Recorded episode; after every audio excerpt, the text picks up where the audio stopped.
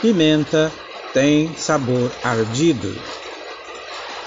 Paulão mal havia chegado ao setor de desembarque e percebeu que sua busca ali não seria fácil.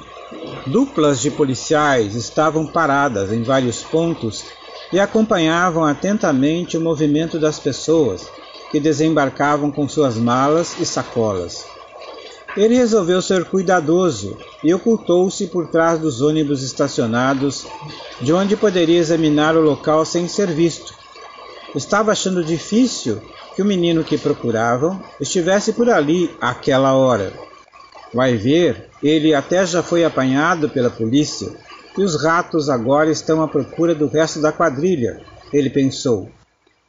Paulão não tinha dúvida de que era muito perigoso ficar de bobeira por ali e tudo por causa de um engano cometido por Careca, que havia apanhado o garoto errado. No fundo, ele estava feliz com aquele erro. Era uma boa oportunidade para que o camaleão, vendo que ele era muito mais esperto que Careca, colocasse-o na liderança do grupo. E se ele conseguisse encontrar o tal Kiko, aí as coisas ficariam bem mais fáceis.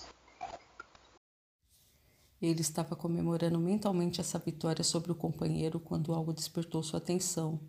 À sua frente, escondido atrás de um ônibus, viu um rapaz magrinho com características que ele jamais confundiria. Os cabelos espetados e tão ruivos que chegavam a ser vermelhos.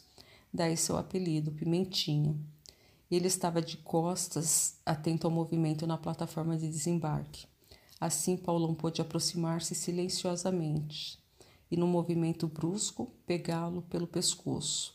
Em seguida, arrastou até um local onde não corriam o risco de serem vistos.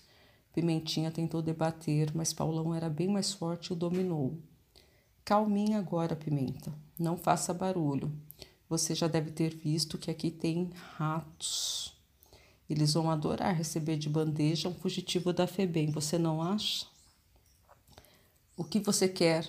Pimentinha falava com dificuldade, pois o abraço de Paulão quase sufocava. Em primeiro lugar, eu quero saber o que você está fazendo aqui.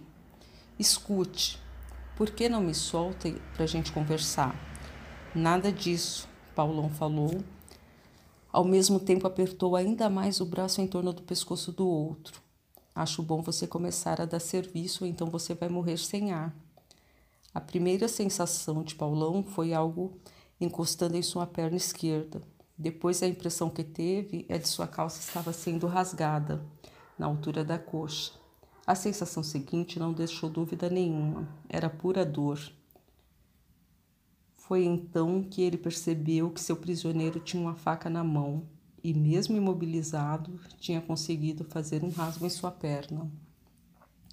A dor fez com que ele soltasse o pescoço de Pimentinha que voltou a golpeá-lo, desta vez buscando seu rosto. Paulão afastou-se a tempo e a faca passou a centímetros do seu nariz. Ele cometera um erro descuidando-se das mãos de Pimentinha, que era famoso entre as gangues juvenis pela habilidade que tinha com a faca. Paulão segurava o ferimento, que sangrava bastante, e percebeu horrorizado que o outro preparava para atacá-lo novamente. Muito bem, idiota, agora você vai conversar. Pimentinha falando e agitando a arma na altura do rosto do adversário que ia recuando, até que o encostou na parede. Encurralado, Paulão percebeu no rosto de Pimentinha um sorriso maldoso. Estavam ocultos por uma parede e naquela situação o outro poderia cortá-lo à vontade sem que ninguém notasse. O pior é que não podia gritar pois atrairia a atenção da polícia e era a última coisa que ele desejava. E então você vai falar que está querendo aqui, ou vou ter que usar a faca de novo. Pimentinha estava a pouca distância e ficava passando a faca de uma mão para, para outra para desespero do rapaz. Espera aí, Pimenta. Você já se machucou, queixou-se Paulão notando que o sangue começava a empapar sua calça. Guarda essa arma, a gente conversa numa boa.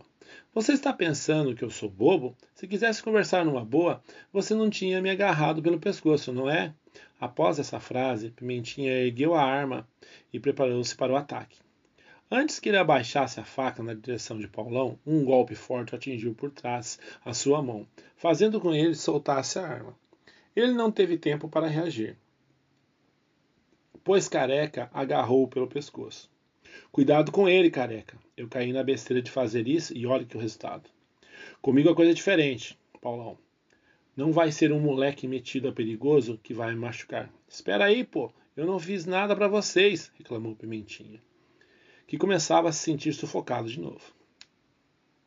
A gente só quer conversar, cara, mas eu quero te fazer ter certeza de que você não vai tentar nenhuma bobagem, avisou Careca, livrando o pescoço de Pimentinha ao mesmo tempo que torcia seu braço.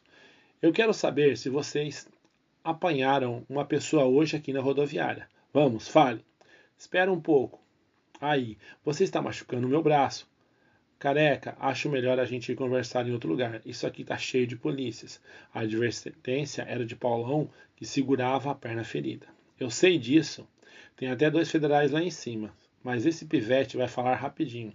Senão eu parto os ossos dele. Careca falava e ia aumentando a pressão no braço do seu prisioneiro. Vamos, Pimenta. Desembucha de uma vez. Cadê o nosso garoto?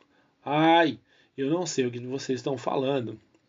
Uma corrente bateu na altura do ombro de Careca e o golpe foi tão forte o suficiente para desequilibrá-lo e fazer com que soltasse Pimentinha.